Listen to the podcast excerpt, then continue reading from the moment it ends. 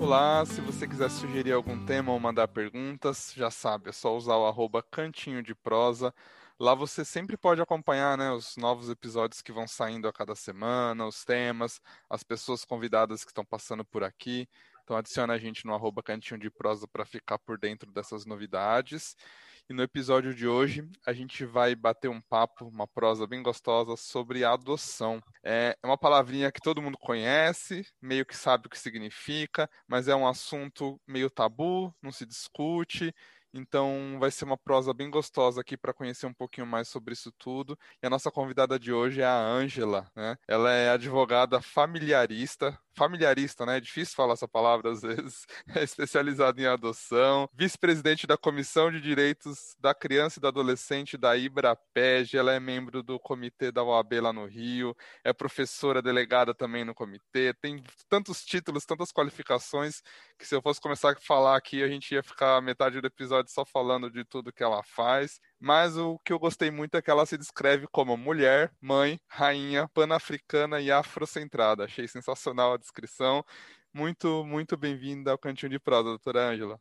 É, boa tarde, bom dia, boa noite, né, para quem estiver nos ouvindo. É um prazer estar aqui colaborando. Meu nome é Ângela Borges Kimbango, faço questão de dizer que é o meu nome africano, por isso essas qualificações que você disse aí, mulher, rainha, afrocentrada, pan-africana.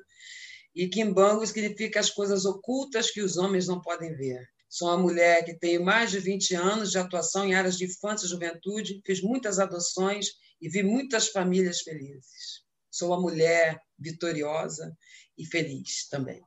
Que delícia. Então, para a gente começar a falar um pouquinho do nosso assunto de hoje, que eu estou muito curioso para saber, é um assunto que particularmente sempre me interessou muito e agora vai ser legal falar com alguém especializado na área, né? que, que leva alguém a adotar um filho ou uma filha? Qual que é a, a, assim, o que você sente que é a primeira motivação de alguém que pensa em adotar? Olha, existem muitos motivos para adotar, mas o principal motivo, e isso deve ficar bem ressaltado, é que toda criança merece ter uma família. Então, é uma família para uma criança, não uma criança para uma família. Né? Isso é o primeiro ponto. Agora, a motivação, né? o ânimo de adotar por parte do, dos casais, das pessoas, porque todos podem adotar, solteiros, casados, LGBTQIs, todo mundo pode adotar, sendo maior de idade, né? e se habilitando para adoção. O que leva a adotar pode ser porque a pessoa não tem filhos, não pode ter, ou porque já teve um filho e hoje em dia já não tem mais, ou porque tem filhos e deseja adotar outras crianças. São inúmeros motivos, né? não tem assim um motivo que possa dizer é isso. Pode ser várias coisas, dependendo de cada pessoa, cada casal, enfim. E aí, normalmente, quando, não sei, quando a pessoa decide adotar, né, e começa a entender um pouco mais do sistema, da burocracia, de como funciona, que a gente vai falar, né, mais para frente, como que é o sistema tal, uh, quais são normalmente as expectativas, assim, que as pessoas têm em relação à criança ou adolescente que elas vão adotar? Porque eu acho que carrega uma série de expectativas, tanto um filho biológico quanto um filho adotado, né? Os pais constroem os planos na cabeça do que espera. Só que, é, não sei, a sensação que me passa, e aí, né, me corrige se eu estiver errado, é que quando é um filho biológico, isso amadurece ao longo de muitos anos, né? E mesmo o processo de adoção sendo um processo demorado, que demora mais do que uma gestação, parece que eles já querem, esperam que venha um pacotinho pronto ali com uma série de coisas, né? Quais são as expectativas que normalmente se tem em relação aos os adotantes em relação aos adotados? É, pois é, essa é uma pergunta muito interessante, né? É exatamente essa comparação que você fez, né? Você, quando o casal engravida para ter um filho, ele não sabe como é que vai ser essa criança quando a criança nascer. Então, todo ser humano é complexo, né? Tanto as crianças que são é, filhos por adoção como filho biológico, né? E a gente precisa ter um, um, um olhar mais atento para o Instituto da Adoção. Por quê? Porque é isso mesmo, as pessoas idealizam uma criança ideal, uma criança que vem pronta, tipo assim, uma boneca que você fala para levanta o braço, ela levanta, vai ali, ela vai, estuda, faça, passa no primeiro concurso. E isso não acontece nem com filho biológico, né? Então, as pessoas esquecem, quando elas pensam dessa forma, que tanto filho biológico quanto o filho por adoção nasceu de uma barriga. É um ser humano. Pode não ter nascido daquela barriga, daquele casal que está adotando, daquela pessoa que está adotando, mas é um ser humano e com as suas complexidades, subjetividades que todos os seres humanos têm. Então, Primeira coisa para você adotar é saber que você vai adotar um outro ser humano. Né? É, não, tem, não, tem, não vem com uma bula, né? Não existe uma bula, não tem aí um, um como, como montar, não existe, né? O que vai valer para você, é, vamos dizer, aspas, aspas, montar esse ser humano é a quantidade de amor que você vai oferecer a quantidade de verdade que você vai oferecer, né? E isso é em todas as relações. Se você começa uma relação, seja qualquer relação, né? Com mentira, né? Com, com é, é, subterfúgios, você já começa errado, né? Então, quando você adota, a lei diz não existe nenhuma diferença entre filho natural e filho biológico. Então, você precisa já entender o seguinte: é o meu filho, não veio pela via biológica, né, barriga minha, da, da minha família, mas veio esse filho é o filho que, que era para mim, então está agora aqui comigo. E acho que assim, da outra parte também, e aí eu já não tenho nenhum contato para saber, mas talvez você tenha alguma história para compartilhar, doutora Ângela. Uh, existe uma expectativa também em relação a essas crianças e adolescentes? Porque eu imagino, né, que elas, cada um tem sua história, tem toda a sua trajetória. Existe também uma expectativa no sentido de eu vou chegar lá, eu vou ter os pais perfeitos e aí o processo de adaptação não é bem assim, ou então, ah, eu queria uma mãe e um pai e só tem uma mãe, ou o contrário, enfim. Existe também essa expectativa por parte das crianças. Até o adulto tem, imagino que a criança também deva ter um pouco, né? Olha, se a gente estiver falando de criança, porque a gente precisa aqui dividir. Uma coisa é criança, outra coisa é adolescente, né? O Estatuto da Criança e do Adolescente, a Lei 8.069 de 90, classifica assim: criança é de 0 até 12 anos, incompletos, e adolescente é de 12 até 18 anos, incompletos. Se, você, a gente pensar numa criança que ainda não tem 12 anos, vamos dizer 8 anos, a gente pode, de repente, até achar uma criança que depende muito, vou te explicar por que depende muito. É, nenhuma criança vai para acolhimento, acolhimento institucional, que o povo chama é, popularmente de abrigo, ou, ou de orfanato, né? é porque por um motivo qualquer. Não, essa criança ou esse adolescente já sofreu um abandono anterior por uma falha da família dela natural. Por isso ela vai para adoção. Se a gente pensar numa criança que está com oito anos acolhida, que foi o exemplo que eu dei, né? você tem que pensar que essa criança não está em acolhimento desde que nasceu. Não está. Então ela pode ter chegado ao acolhimento com, sei lá, é, cinco anos, seis, sete anos, né? Porque geralmente bebês, crianças pequenas até três anos, elas encontram rapidamente pessoas para adotá-las. Tá? Então, isso é um ponto. Então, uma criança, talvez de oito anos, que vamos imaginar que está em acolhimento há, sei lá, há três anos, pode ser que Já ela é quase metade da vida, né? Exatamente. Ela pode ter uma, uma expectativa em relação à adoção. Mas uma coisa eu posso te assegurar: Todas as crianças, não sendo adolescentes, que estão em acolhimento, o sonho delas é ter uma família. Você vai para acolhimento, aspas, orfanato, você vê, chega lá, elas agarram na sua perna e falam, tia, me leva para casa. Me adota. Você não quer ser minha mãe? É um, é um, é um cenário muito triste, tá? Já os adolescentes, é, tem alguns adolescentes que ficaram tanto tempo em acolhimento, abrigados, aspas, né? É, a gente fala, para ser bem entendido, né? O termo técnico é acolhimento institucional ou familiar. Né? Mas aí o pessoal fala abrigo, orfanato, então a gente usa aqui por, por isso. Então, se tiver é, muito tempo em acolhimento, em orfanato, em abrigo, esse adolescente, muitos é, que já passaram, o que, que acontece? A família abandonou, depois, de repente, apareceu uma adoção que também não foi bem sucedida.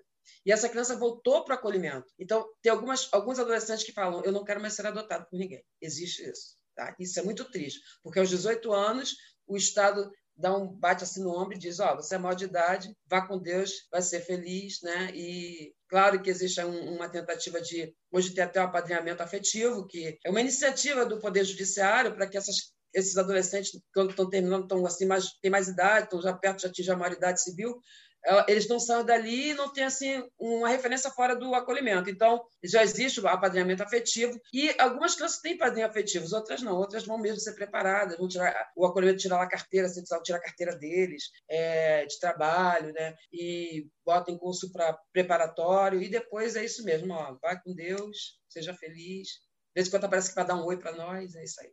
E esse apadrinhamento afetivo é uma coisa que eu queria até falar também, porque eu acho bem interessante, é bem menos burocrático e talvez gere menos medo nas pessoas, né, de, de se disporem a fazer isso, porque não é uma adoção, certo? Você não vira responsável legal. É... Como que funciona o apadrinhamento afetivo? Conta pra gente um pouquinho. Tá, a gente tem que pensar em três, em três responsabilidades. Uma é a guarda. A guarda, é, você pode pedir a guarda de uma criança que não seja seu parente, né? É, mas vai depender do caso, enfim. Então aqui você não se torna pai dessa criança. Você vai ser uma pessoa que vai ser o guardião até ela atingir 18 anos, maioridade, tá? Então você responde por ela, se opõe até aos pais e a terceiros, a terceiros e a todo mundo. A outra coisa é a adoção. A adoção você se torna realmente o pai, então na certidão sai o seu nome de pai, nome da sua companheira de mães, avós, tudo certinho, tal como filho natural biológico. E tem o apadrinhamento afetivo, que é uma forma também de é, ter um laço com essa pessoa de fora do acolhimento. Como é que funciona isso? Existe, existem é, tipos de apadrinhamento afetivo. Você pode ser, de repente, um dentista e quer ser é, padrinho de uma instituição. Então, você vai lá no sábado e cuida do, dos dentes das crianças. Tá? Você pode ser um pedreiro que você quer então ir lá, o abrigo está precisando de uma, uma porta, uma janela, você vai lá coloca. E você também pode ser um padrinho de uma criança. Você fala, não, eu me responsabilizo por comprar o material de escola dela, pagar a escola dela, pagar o plano de saúde, né? eu vou estar aqui e tal. Mas para isso é preciso fazer um, um, um processo parecido com o processo de habilitação para adoção. Não é uma coisa que você chega assim. Eu vou doar esse assim, mês, o ano que vem eu não dou mais. Não, né? Não, não. Não é coisa que você diz, ah, hoje eu vou numa... cheguei aqui no acolhimento, aqui nesse abrigo aqui, ah, eu quero ser o padrinho afetivo dessa criança. Ah, ótimo, você quer, senhora? Maravilha. Então vai lá na vara da infância, se habilita direitinho, vê o procedimento, exatamente para dar segurança para as crianças, né? Porque tem muita gente louca, né? E aí a gente sabe como é que é. E, e criança, adolescente, como diz a lei, artigo 227 da Constituição Federal, é dever da, da família, da sociedade, do Estado, proteger, a grosso modo é o que eu estou falando, crianças e adolescentes, né? É, e é nossa obrigação. Então, não seria diferente com o apadrinhamento afetivo, né? E ainda mais crianças e adolescentes numa situação de uma vulnerabilidade emocional tão grande, né? Que se apegam à mínima coisa que é dada, né? Com certeza, né? Exatamente. Você vê que nós temos casos aí de pessoas que, que abusam de crianças, né? Você imagina, isso é um, um, um dos problemas, né? É, então, é, tem que ser feito isso mesmo. Tem que... E aí, quando a pessoa se habilita, ela leva a tirar certidões negativas de não ter antecedente criminal, né? não tem problema civil, né? exatamente para resguardar, proteger aquela criança. Porque a ideia do Estatuto da Criança e do Adolescente é proteger crianças e adolescentes. Eu ouvi falar, não sei se está correto isso, mas eu ouvi falar que até quando você vira padrinho afetivo de uma criança, você não pode se habilitar para adotar aquela criança, né? Eu não sei se ainda está assim, rígido, não sei. Que é ah, bem o, o, definidinho, uma coisa é uma coisa, outra coisa é outra coisa, né? É, mais ou menos, porque hoje em dia o que, que acontece? Geralmente as crianças que estão é, que vão para padrinhamento afetivo são crianças que têm mais de 8 anos de idade, ou seja, são as crianças que têm menos chance de serem adotadas. Tá? Essa é a ideia do apadrinhamento, ou seja, você não tem quase nenhuma chance. E pode sim, no meio do curso desse apadrinhamento, haver um vínculo construído e o padrinho requerer sim a adoção da criança, entendeu? Mas claro que tudo vai ser verificado, né? vai ser estudado, vai ser proposto ao juiz, o juiz vai dizer, olha, Legal, então cabe de você entrar em tal cassação, vamos fazer isso aqui e tal, mas é possível sim, tá? E é muito legal você comentar disso, doutora Ângela, porque eu queria falar um pouquinho desses dois caminhos da adoção, né? Existe o quando você se habilita como adotante, certo? E você vai entrar no sistema, você vai preencher seu, fazer todas as etapas e você vai ter um perfil, né? E aí a gente vai falar um pouquinho disso daqui a pouco. E existe o outro caminho também, que é quando você entra com um pedido para uma criança em específico, que aí normalmente, e aí me corrija se eu estiver falando besteira, por favor, é para crianças mais velhas, para adolescentes, né, em que você não tá, você não pode entrar com um pedido para adotar uma criança especificamente, um bebê de seis meses, né? Ele vai estar tá ali no sistema na fila como todo mundo, mas uma criança que já está ali meio que fora da fila, você pode entrar diretamente para ela. É assim que funciona ou não tem nada a ver? Eu estou falando a maior besteira do mundo. Não, não está falando a maior besteira do mundo, mas também não está falando a maior verdade do mundo. É, então vamos lá então. Porque a gente ouve tantas coisas, né? E é muito bom saber como funciona na realidade. Então, na realidade é assim, para adotar no Brasil é preciso fazer o processo de habilitação para adoção, para qualquer adoção. Tá? Só que, como eu falei para você, no caso da, da criança que está em acolhimento, já é pretendente à adoção, já é um padrinho afetivo, então, essa adoção, talvez o juiz entenda que o casal ou a pessoa não precisa se habilitar para adoção. Tá? Mas nada, nada impede do, do, casal requerer a adoção dizendo que é padrinho afetivo e o juiz entender que ela tem então que juntar as certidões, aquelas certidões que eu falei de antecedentes e tal, para instruir o processo de adoção.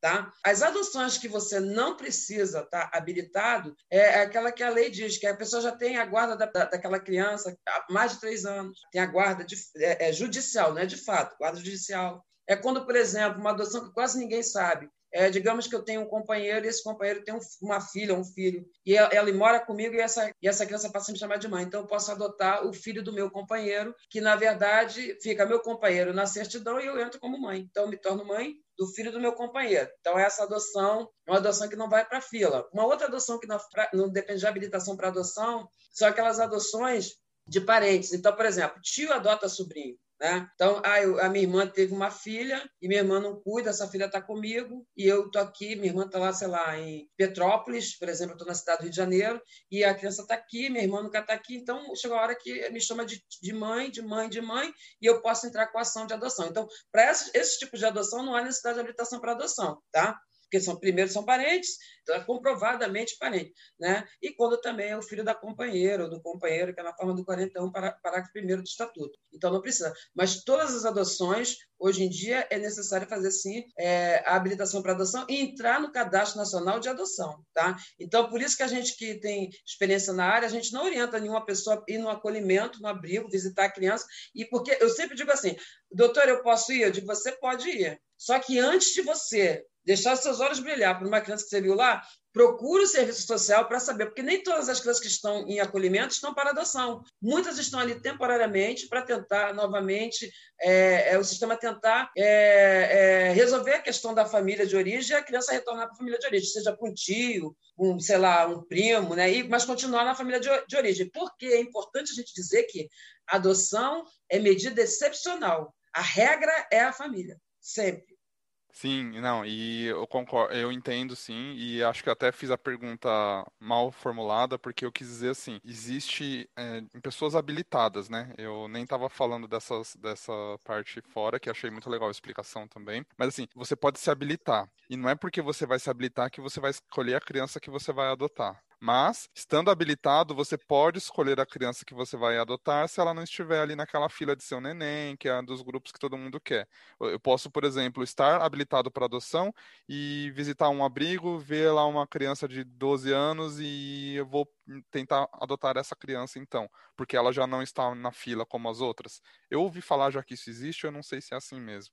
Eu digo de pessoas habilitadas, tá? Então, quando você se habilita para adoção, que é o primeiro, é o primeiro passo, né? Você, ah, eu resolvi que eu vou adotar. Maravilha. Procure a vara da infância próxima à sua casa para você saber quando é que vai acontecer as reuniões, é, é, é uma espécie de triagem, né? As reuniões de, de informativas, né? Que vai dizer para você o que é adoção, para desmistificar essa questão da adoção, porque existe muitos mitos em relação à adoção. Então, ali você, você começa a pensar que existe Papai Noel, ali você começa a ter certeza que não existe, não existe Papai Noel, nem gnome, nem fada, né? Então, isso é o primeiro passo. Quando você é, passa pelas reuniões, chega um momento que eles te dão um papel que é um formulário. Então, você ali aponta o perfil da criança que você pretende adotar, tá? Então, é, ah, eu, digamos, eu chego com meu marido e digo assim, ô, oh, meu amor, vamos adotar então uma criança de 0 a 3 anos, a gente vai botar lá.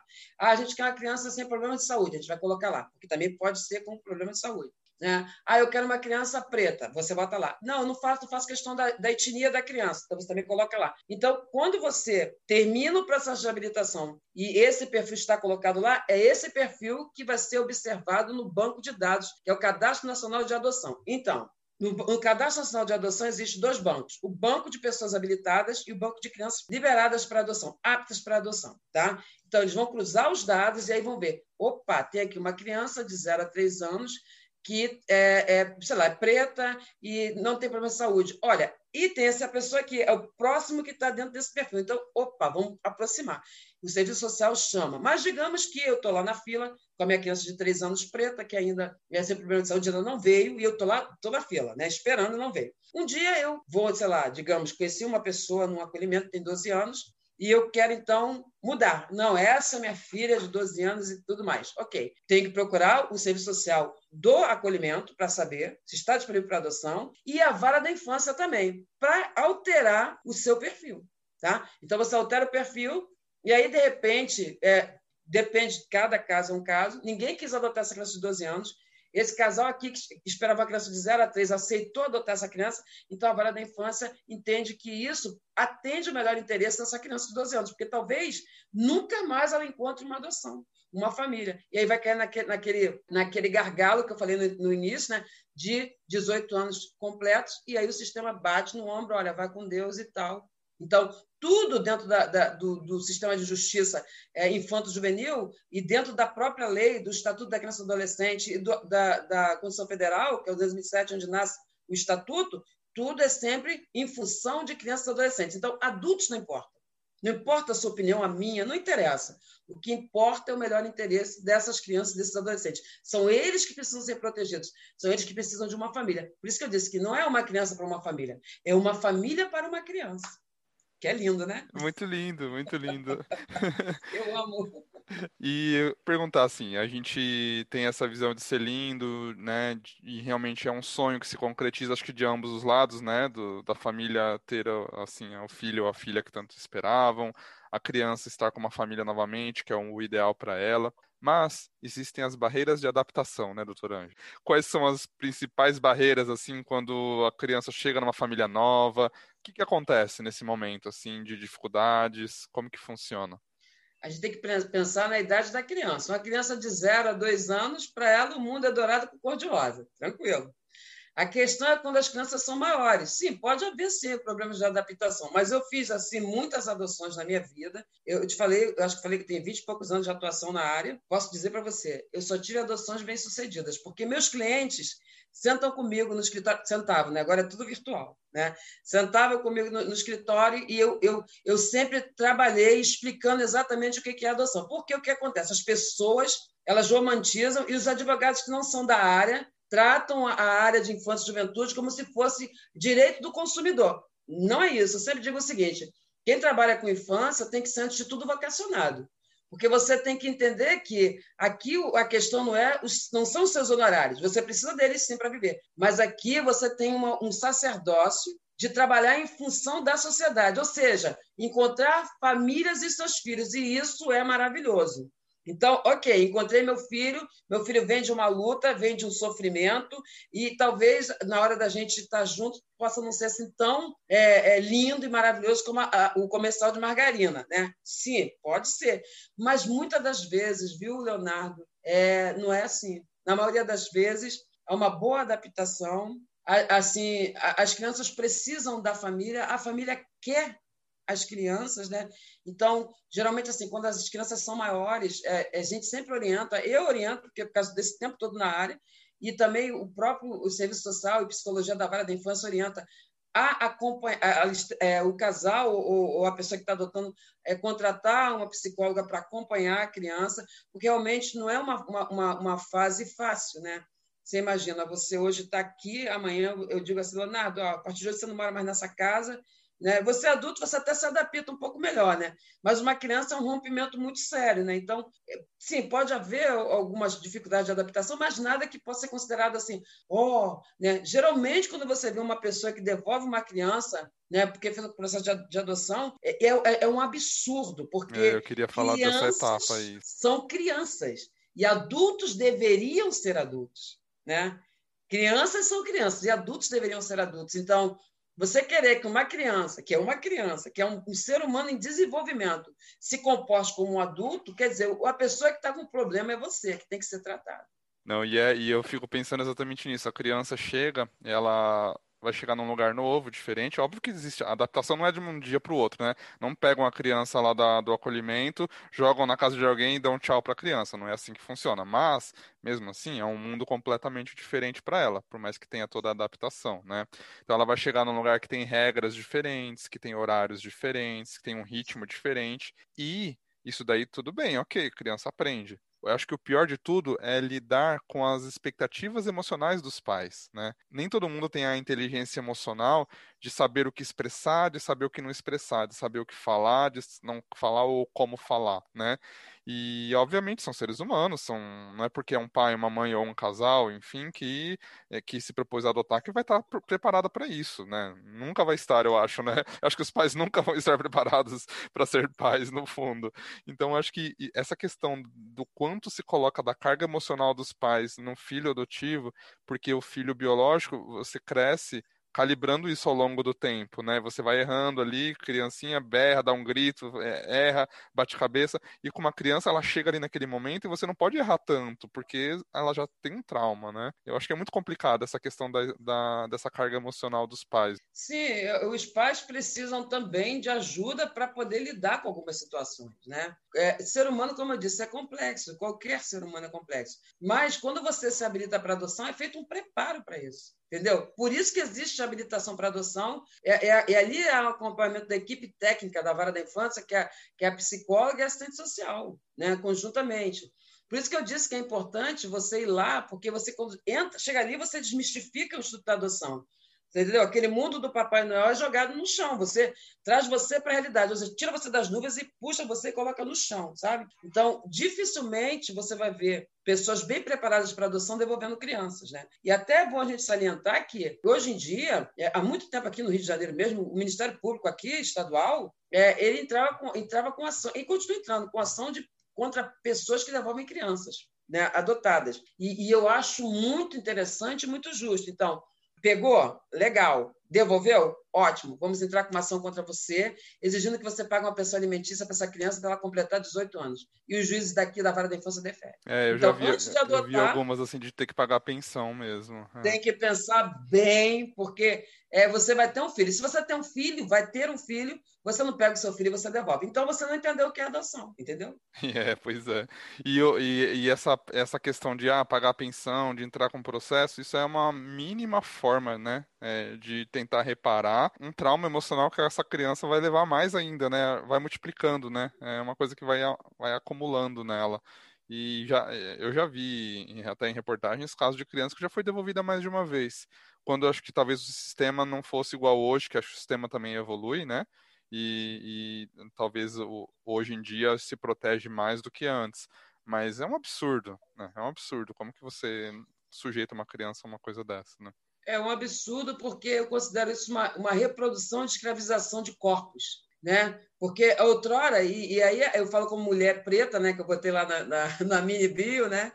É, falo como uma mulher preta, um corpo preto, né? Brasileiro, porque, é, é, veja, no outro tempo, os pretos nesse país eram considerados objetos. A gente era tratado como uma caneca, um, como uma vaca, um animal. E, e então podia se fazer qualquer coisa com um ser humano preto como eu. Então, quando você tem, adota uma criança, você devolve, por, seja lá por que motivo for, você está tratando essa criança como objeto, objetificando um ser humano. Isso é muito sério. Né? Criança não é, não é uma boneca que você coloca no canto, ah, hoje eu não quero ser sua mãe. Ou então um robô que você programa, um computador, ah, não, agora eu, eu, eu vou programar para ligar a hora tal. Não, a criança tem problema de saúde, ela acorda de madrugada, ela faz xixi. Né? Uma criança que teve é, duas devoluções, no caso do exemplo que você deu, ela tem problemas psicológicos, ela precisa, ela precisa de amor. Eu sempre digo, quem está disposto a adotar tem que estar tá disposto a dar amor, né?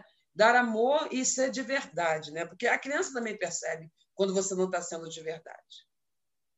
Deixa eu te perguntar uma coisa. Uh, você comentou uh, ali atrás um pouquinho desse perfil das crianças, né, e dos pais que, que eles colocam. Ah, quero tal idade, doente, não doente, enfim. Vamos falar um pouquinho dessa diferença do perfil. Assim, os pais querem isso e o que existe para ser adotado.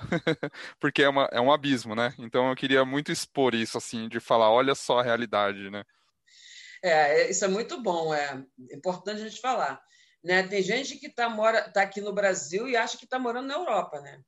Então, eu quero uma criança branca dos olhos azuis. Eu falo, ó, oh, meu bem, acorda, porque aqui no Brasil tem mestiço e preto para adoção, né? Né? Essa é, esse é o ponto. E a outra coisa é, quando você opta no seu perfil por uma criança recém-nascida, e eu respeito quem opta por uma criança recém-nascida, porque é, eu sempre digo assim: meu cliente vem e, e, me pergunta, é, doutora, o que, que eu faço? É, é, eu devo adotar uma criança de zero anos? Eu digo assim: olha, espera aí, eu quero te perguntar. Você tem a necessidade de, de vivenciar essa maternidade no todo? Você tem filhos? Então, são perguntas que têm que ser feitas, tá? Ah, não, não tenho necessidade, porque eu tenho filho e tal. Então você pode adotar uma criança maior, tá? Ah, então, ah, eu, eu, eu, eu, eu é, mas eu preciso. Então tá, então eu vou te dizer que você vai se habilitar para uma criança de zero até dois anos, mas você vai ficar nessa fila muitos anos.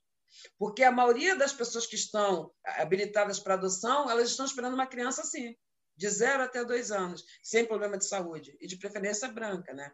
Hoje não, hoje os grupos de apoio à adoção têm feito um trabalho interessante de desmistificar isso também. Né? A gente já trata das adoções necessárias, são aquelas crianças que precisam ser adotadas, né? grupos de irmãos, né? que é importante salientar que em adoção. Queria falar disso irmão, dos irmãos. É. Não separa, vai, vai, vai, o pacote, né? tudo bonitinho, né?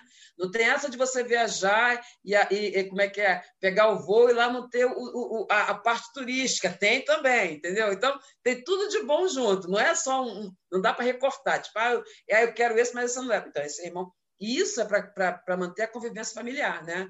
Que é muito importante. Por exemplo, eu tenho minha irmã, eu amo ter minha irmã, só tenho uma. Eu, eu sou muito melhor porque tenho minha irmã. Então, imagina, você, eu e minha irmã separadas porque você me adotou e deixou minha irmã. Né? Isso já é um prejuízo também muito grande, uma desconsideração com a minha história que já foi rompida em algum momento com meus pais biológicos. Tá? É isso que eu ia falar. Então, já, já perdeu o vínculo e as referências. Então, a única referência que sobrou da história de segurança é essa. E você vai tirar isso também, né? Exatamente. Então, você, de novo, deve priorizar o melhor interesse da criança. O que é o melhor interesse da criança? Permanecer, pelo menos, junto com essa parte da família dela, né? Que é um vínculo que ela tem com aquela, com aquela outra criança que é irmã dela. Então, quando a pessoa diz para mim, ai, doutor, eu quero uma criança de zero anos. Não, tudo bem, não tem problema nenhum, respeito a sua decisão. Está pronta para esperar cinco anos, três anos, quatro anos, na fila de habilitados para adoção? Aí eu estou pronto. Então, ótimo. Então, vamos manter, vamos colocar isso aí no teu perfil, ok. É, é bem comum, na verdade, os grupos de irmãos ah, acabarem ficando nos acolhimentos por muito mais tempo, e, porque é muito mais difícil, né, ser adotados. É, os juízes daqui do Rio, alguns juízes adotam essa prática. Por exemplo, digamos nós somos compadres, eu e você, e nós estamos habilitados para adoção. Aí eu chego lá no acolhimento e encontro lá um grupo de quatro irmãos. Eu não posso ficar com quatro irmãos. Eu não tenho a menor condição. Ai, olha, olha, Leonardo, eu sou uma pessoa pobre, não tenho quantos. Quatro não dá. Eu, eu consigo ficar com dois. Aí você diz assim, Ângela, legal, somos compadres, a gente mora perto e tal, e eu vou ficar com os outros dois. É então, nós, nós, sim, nós vamos à vara da infância e você, e vamos colocar isso para o juízo. Nós vamos nos comprometer a mantermos esses irmãos vivendo próximos. Então, você está na sua casa, eu estou na minha, aqui tem dois, lá tem dois. Então, no final de semana, nós somos uma grande família, né? Sensacional isso, porque a criança ficaria no sistema, né? Que incrível sim, isso. Sim, existe isso sim, entendeu? Isso é muito bacana, porque é a forma como os, vou falar, personagens da área do direito da infância e juventude agem. Né? Por isso que eu digo que é uma coisa muito específica. É por isso que eu digo que o, advogado tem que ser vocacionado para estar aqui. Ele tem, que, ele tem que entender da questão humana. Eu sempre digo o seguinte: eu não trato é, é, é, no, no, o direito, o meu, a, minha advocacia é humanizada. Eu não, não lido com indenização no final de processo. Tipo assim, ah, eu vou ganhar uma ação, vou levar não sei quantos mil, vou, é uma, uma, não é isso. Aqui nós tratamos de família, de sentimentos de pessoas. E isso tem que ser muito respeitado, tanto as crianças, principalmente, mas também quem está habilitado e, quer adotar uma criança. Não porque sejam bonzinhos, né? porque isso é importante. Quem adota não está fazendo caridade. Quem quer fazer caridade vai ser espírita, entendeu? Vai para a igreja, leva lá seu, seu pão, sei lá, sua adoção. Adoção não é caridade, adoção é, é ser mãe e ser pai, se tornar pai e mãe. É isso. Engraçado comentar isso, porque eu não costumo fazer formular perguntas antes dos episódios, né? Como eu comentei, né? Antes, eu, deixo, eu gosto de deixar a conversa fluir. Eu tinha anotado duas perguntas para te fazer. E uma delas é essa, que era justamente para provocar ali. Eu ia perguntar: a senhora acha que adoção é caridade? Não, a primeira coisa que eu digo, adoção não é caridade. Em todos os lugares que eu falo as palestras, todo lugar, a primeira coisa, adoção não é caridade. Se você quer fazer caridade, meu amigo, sei lá, faça qualquer negócio, faça uma doação, faça um cheque, manda lá para ACD, sei lá para onde, mas não é adoção que você quer. Adoção é você ter um filho. Como eu tive as minhas filhas biológicas, como minha irmã tem meus sobrinhos por adoção, são os filhos delas e meus sobrinhos. E não tem diferença, tá? Nenhuma. Não, não tem, né? Não. A senhora comentou aí do, dos seus filhos biológicos, aí tem os sobrinhos que são adotados, é isso. E na sua trajetória sempre trabalhou com adoção, mas a sua filha não é adotada. E tem uma história engraçada sobre isso, né?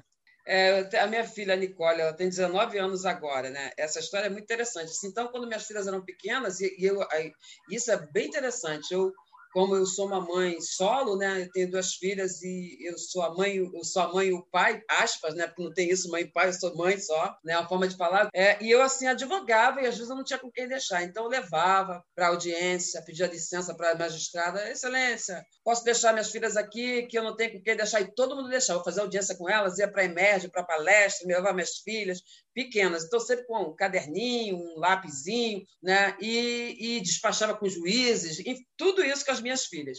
E eu também para um grupo de apoio à adoção, frequentava lá e tal. Então, adoção aqui em casa é, é igual jazz, entendeu? O pessoal já nasce ouvindo e já nasce ouvindo sobre adoção e ouvindo jazz, então normal. É, e aí um dia assim, eu estava assim na sala e a Nicole, ela falou assim para mim, mamãe, de repente eu sou adotada? Eu falei, não, Nicole, você é biológica. Ela, ué, mamãe, eu não sou adotada? Como assim, mãe? Eu não sou adotada?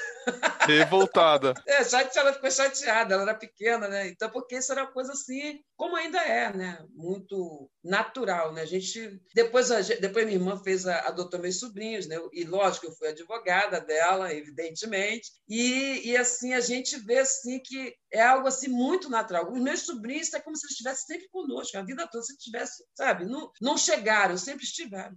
É isso.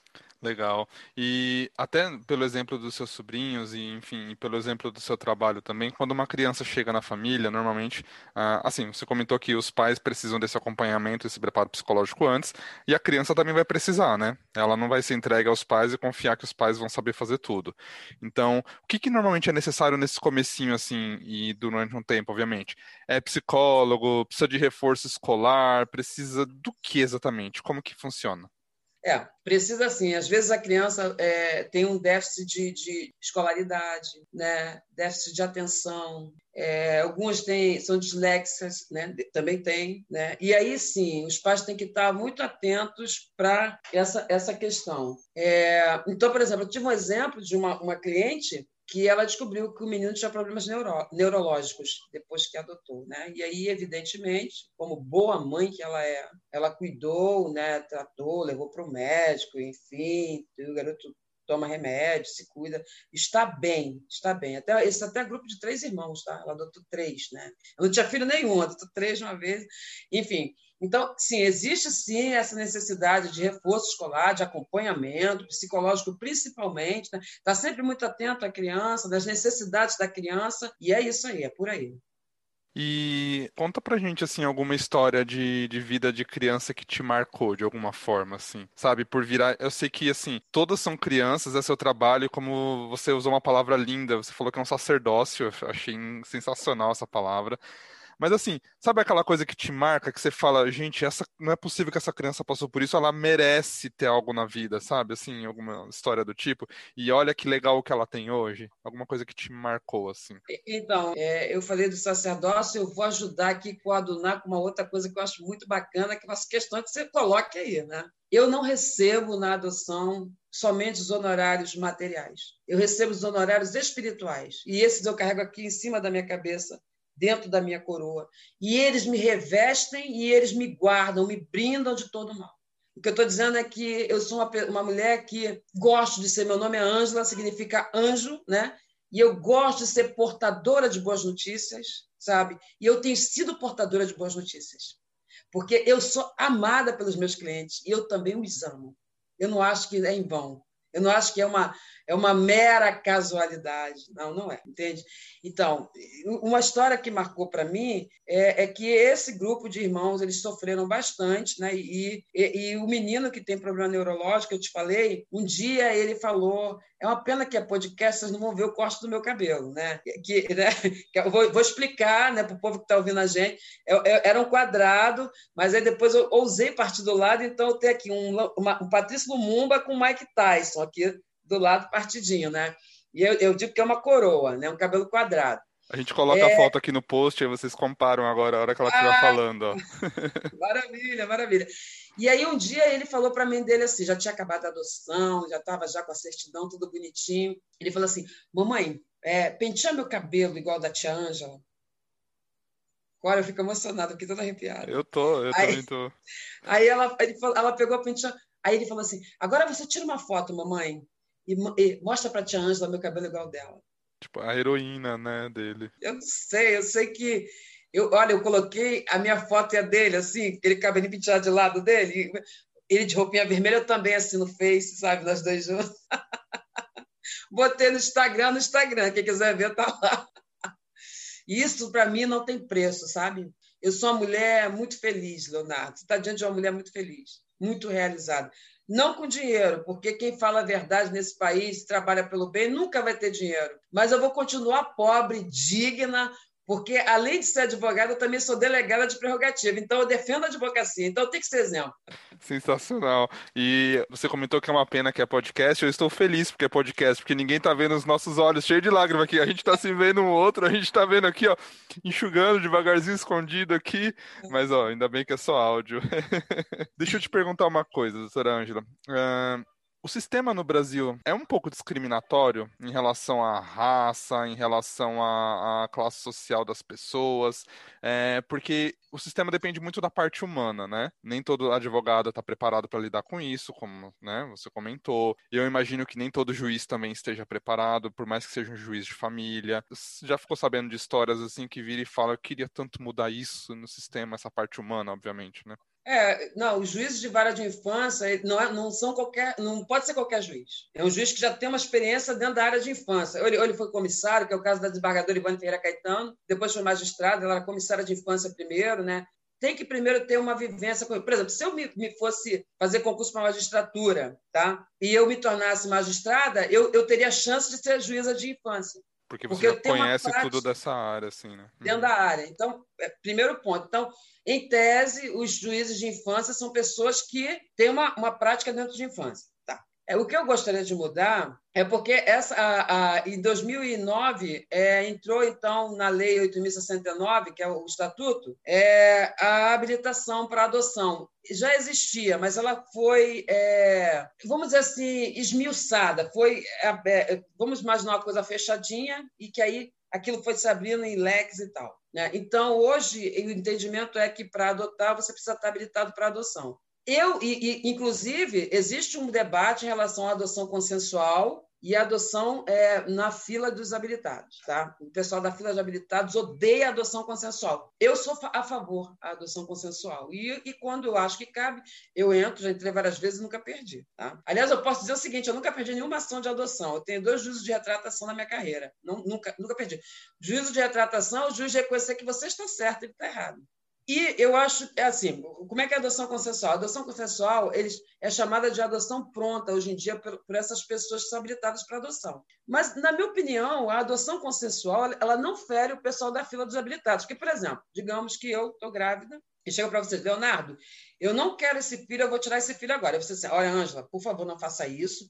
Entrega essa criança para adoção. Eu não quero entregar meu filho para uma pessoa que eu não conheço, porque entregar para adoção na vara de infância é isso. É para alguém que está na fila que você não sabe quem é. E eu acho que a pessoa que gerou uma criança tem o direito de saber, se ela quiser, com quem quem está o seu filho. Não é para ir lá para perturbar. Isso é outra coisa, que também pode acontecer. Mas é para uma questão humana mesmo, sabe? Assim, eu sou mãe, sou mulher, sei, né? Eu não, não gostaria de, por exemplo, se eu não pudesse ficar com as minhas filhas, que eu entregasse elas para uma pessoa estranha. Né? Então, aí não, ah, então não tira esse filho, Angela, não tira. Eu digo assim, tá bom, não vou tirar, mas você vai ficar com ele, Leonardo? Aí você diz, vou ficar. O que, que vai acontecer? Quando essa criança nascer, que eu entregar para você, você não consegue adotar. Porque você porque não está habilitado, existe... porque existe a fila, existe tudo, isso. existe o sistema. E, e, na minha opinião, isso não fere, não fere as pessoas que estão na fila, não fere o ordenamento, porque o artigo 45 do Estatuto Criança e Adolescente diz que para adoção precisa de consentimento dos pais, entendeu? Então, é claro que é uma, não estou dizendo que tem que adotar dessa forma. Eu não estou dizendo isso. Estou dizendo que o certo, o correto é se habilitar para adoção. Mas eu estou dizendo que eu, Ângela, particularmente, concordo que adoções consensuais, dependendo da situação, elas precisam ser efetivadas. E é muito caso a caso, né? Porque a gente está num país pobre que dá margem a pagamento. Exatamente. a adoção brasileira que já existe há décadas, né? A adoção brasileira é crime. É você pegar Exato. uma criança que não é seu filho e colocar o seu nome como se fosse. A adoção consensual não é isso. A adoção consensual é a pessoa que concorda que você adote aquela criança. E ela quer entregar somente para você. Ela não aceita entregar para pessoas desconhecidas. Ou seja, ela não quer estar tá junto, mas ela quer saber que a criança está bem com a pessoa que ela confia. É isso. Muito interessante, muito interessante. É um, uma outra possibilidade, né? Eu queria fazer mais uma perguntinha, que era a segunda pergunta que eu tinha anotado para te fazer, que é sobre a adoção fora do Brasil. Como que funciona exatamente? Porque eu vi lá que você coloca que especialista em adoção no Brasil e, e, fora, mas assim, eu imagino que aqui já tenha tanta criança, já tenha tanta necessidade, e aí vai fora buscar, em que casos, como que funciona isso? Ou é de lá para cá, adotando crianças daqui? É nesse sentido. Ah, eu tava é, esperançoso é que era assim, as pessoas, mas só que não, é porque realmente sobra aqui, entendi. É, então, a adoção internacional é assim: é, é, existem alguns países que são signatários da Convenção de Haia, né? isso é direito internacional. Então, alguns países, como Estados Unidos, Itália, França, adotam no Brasil. E tem outros países também que estão na convenção, signatários, mas que nunca adotaram aqui, enfim. Mas esses são os que mais adotam aqui no Brasil. Então, como é que funciona isso? Ah, legal, estou lá nos Estados Unidos um dia e tal, e eu quero adotar uma criança no Brasil. Eu vou procurar então uma agência lá nos Estados Unidos, vou fazer meu processo de habilitação lá, vou estar com tudo pronto e ser enviado aqui para o Rio de Janeiro, porque o SEJAI, Centro Estadual Judiciário de Adoção Internacional, é aqui no TJ do Rio de Janeiro, tá? Então vem para cá e aí é, eles aqui e essas crianças que vão para adoção internacional são como aquelas crianças é, do apadrinhamento afetivo, são aquelas crianças com mais idade que tem, porque a adoção é assim, funciona assim. Primeiro é a família natural, depois a família extensa, depois a, a família substituta nacional e, por fim, a substituta internacional. Então, adoção nacional e internacional. Então, não teve nacional, então sim, substituta internacional. Né? É, maravilha. Então, eles vêm para cá, aí manda, manda os documentos para cá, e quando aparece aquela criança, e, e, detalhe, os estrangeiros, eles adotam crianças com problema de saúde, grupo de irmãos, não tem essa, esse preconceito, né? não tem essa dificuldade que o brasileiro tem de que, ai, o que será da índole? Não, não, não existe isso. É muito, é, é muito mais, mais é, é, como é que eu posso dizer, desconstruído, né? É muito mais light né? a relação. Então, chegou o dia, apareceu a criança e tal, eles têm que vir do país de origem deles para cá, e aí, quando é meu cliente, eu digo, ó, pensa em ficar no Brasil por 60 dias, porque sai antes. Mas as pessoas ficam muito ansiosas, e aí alguma coisa pode dar errado, a gente já dá um... Né? Então, a pessoa aluga um apartamento por temporada, vem para o Brasil e começa a aproximação com aquela criança. Tudo através do Sejai, entendeu? Então, se a criança está no fórum de, de Campo Grande, ela vem lá dos Estados Unidos, vai passar pelo Sejai, do Sejai ela vai lá para Campo Grande visitar a criança. Existe uma aproximação aos poucos, como é também no direito de família, quando você começa a visitar seu filho, é da mesma forma, entendeu? Como também a nacional de crianças grandes. Então, começa assim com uma aproximação. Então, essas crianças, elas vêm, é, é, elas estão levadas então para outro país. Então, é feito um, o processo, ele é totalmente burocrático, vamos dizer assim, é administrativo, com caráter judicial. É um processo judicial, mas tem muitos papéis né, enfim. E aí o juiz faz uma audiência e aí eles pedem vários documentos para os consulados para tirar passaporte do mais e essas crianças vão então do Brasil embora com esse casal, com essa pessoa. Aí a próxima pergunta que você vai me fazer é a seguinte: e aí Como eles eu sei que ele está bem, é. ah, pois é, é, o Sejai acompanha sim, de alguma forma, é, sempre mantém contato para saber como é que está. Geralmente essas adoções são muito bem sucedidas. Muito interessante que isso existe também. Bom, queria fazer as duas perguntinhas finais. Primeira delas, que obviamente você respondeu logo na primeira pergunta e ao longo de todas as outras perguntas também, mas é para a gente consolidar, né? Qual deveria ser a principal motivação que leva alguém a adotar? Para a gente fechar o, o raciocínio todo. Primeiro é gostar de gente. Quando você gosta de gente, você respeita a gente. E quando você gosta de gente que está em formação, você respeita muito mais. Porque você vai ser o exemplo para essa pessoa que precisa de você. Então, primeira coisa para você adotar é você ter amor, de verdade. Não é esse amor é, falacioso. É um amor de verdade, desprendido, de entender o seguinte: eu sempre digo para os meus clientes: se essa criança for a criança que foi determinada pelo universo para você, a justiça é mera formalidade. Esse é o seu filho, tinha que te encontrar. Incrível, inclusive isso é uma, eu acho que é uma coisa que deve motivar muito, né? Quando você diz uma coisa dessa para os adotantes, deve motivar muito a passar pelas burocracias e passar porque deve ser cansativo pra caramba, tudo, né? E nossa, eu achei incrível a frase, sensacional. E eu dou um apoio também psicológico, por exemplo, quando você, eu tenho um cliente, né, um casal que está adotando uma criança, eu faço um grupo, eu tenho vários grupos no telefone, eu e mais dois. Então, todos os assuntos a gente trata ali. É, e, assim, às vezes, o processo de adoção é um processo angustiante, é um processo de angústia, né? E, às vezes, a pessoa tem, assim, uma, uma, uma dúvida boba, mas ela tem uma dúvida, ela precisa ter com quem falar. Aí eu digo assim: quando quiser perguntar qualquer coisa, não fique tímido. Manda uma mensagem, assim que eu puder, eu respondo. Se precisar que eu ouvir minha voz, eu gravo um áudio, eu telefono para você. E é assim que funciona, né? Porque é, na verdade, o processo de adoção, o advogado e a parte são três parceiros, né? A gente vai juntos. Nós estamos temos que ir juntos, entendeu? Vamos juntos. Afinal, é um sacerdócio, né? Eu adorei, eu vou ficar te perturbando com essa palavra agora, porque eu amei. Mas é, eu respeito muito essa profissão, respeito muito essa área, né? E, e, e é sacerdócio pelo seguinte, Leonardo: é, eu seria uma mãe muito boa, porque eu tive uma mãe muito boa. Aqui, meus respeitos à memória da minha mãe, que não está aqui, mas está em mim, né? E, e eu vou dizer para você que o Estatuto da Criança e do Adolescente, se convive com essa lei, me fez uma mãe melhor. Eu respeitei a, minha, a infância das minhas filhas de todas as formas que você imaginar, sabe? No, no, nas cores, sabe? No, nos brinquedos, é, na, no horário para dormir, de não deixar assistir algumas coisas na televisão. Elas, até hoje elas lembram. Mãe, você lembra? A gente não via nada disso. A gente não, não ouviu você falar essas palavras que você fala hoje. Né? Porque eu tinha todo um respeito a, a, a, essa maternidade, né? E, e, adotar é isso, é ser mãe, é ser pai, é ter respeito por esse exercício de maternidade, de paternidade, por uma pessoa que precisa de você. Muito bom, muito bom. Então, para encerrar, a última pergunta que eu quero te fazer é assim: para as pessoas que não rejeitam a adoção, sabe? Não, não fala assim, ah, nunca vou fazer isso. Aquela pessoa que não descartou isso, mas que tem muitos receios do que vai acontecer, as incertezas e tudo mais qual o primeiro conselho que você daria para essa pessoa que ainda tem essa dúvida de e aí, é possível ou não é? Vou ou não vou, sabe? Olha, eu sempre digo o seguinte: quando você quer adotar, a primeira coisa que você deve fazer é procurar um advogado especializado na área. Isso é o primeiro ponto. Porque é com a gente que, é, a gente, que, que, as pessoas começam a entender. Por exemplo, cliente meu que vai para o primeiro contato da vara da infância, vai bonitinho. Não tem nenhuma surpresa, entendeu? Eu já dei tudo.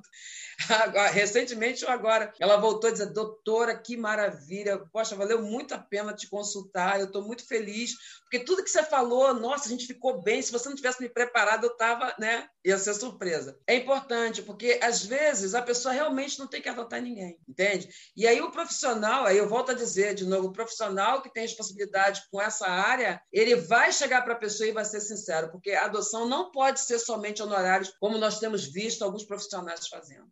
É, bom, vocês já sabem que pode usar o arroba cantinho de prosa para sempre sugerir os temas que a gente pode gravar aqui, colocar os amiguinhos, as amiguinhas na berlinda aqui, como várias pessoas que já passaram, que foi indicação de tal tal pessoa, é, ou mesmo se voluntariar, né, a vir contar um pouco da sua história, falar um pouco do seu tema. Então é só usar o arroba cantinho de prosa para isso.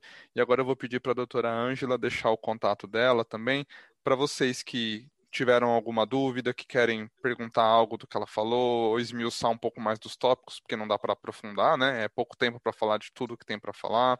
Para concordar, discordar de algo que ela falou, enfim, fique à vontade para passar o seu arroba para gente, o seu contato, doutora Ângela. Eu estou no arroba doutora DRA, Ângela Borges Quimbango, né? Com a letra K. E não é Bangu, não, é Quimbango. Estou lá para qualquer é, dúvida, né? E pode me chamar lá, eu tenho o maior prazer de atender, né? É, queria te agradecer, doutora Ângela, pelo tempo na sua agenda que não é fácil, né? Agenda de, de, clientes, de gente o tempo inteiro perguntando coisas, de lives e podcasts e tudo da sua vivência nessa área, porque é um mergulho mesmo, né, de cabeça, além da família, além de todo o resto, suas atuações aí em OAB, em todos os comitês, comissões e, e tudo mais, é, para separar um tempo para, não sei, de uma maneira tão incrível, assim, eu, eu, entrei em contato, eu nem esperava uma resposta, eu achei incrível a sua humildade, desde o primeiro contato que teve comigo, assim, de se dispor a mandar um áudio, mesmo assim, na página do Instagram, respondeu o contato, já mandou um áudio, já chama de querido, já falando, não, super top, gostei, sabe? É, queria agradecer mesmo pela sua presença aqui hoje. Eu que agradeço, um beijo para todo mundo, eu desejo felicidades a todos que, que vão nos ouvir, né? Porque é muito importante ser feliz e cultivar a felicidade, né? É muito bom ser uma pessoa benquista e amada. É isso.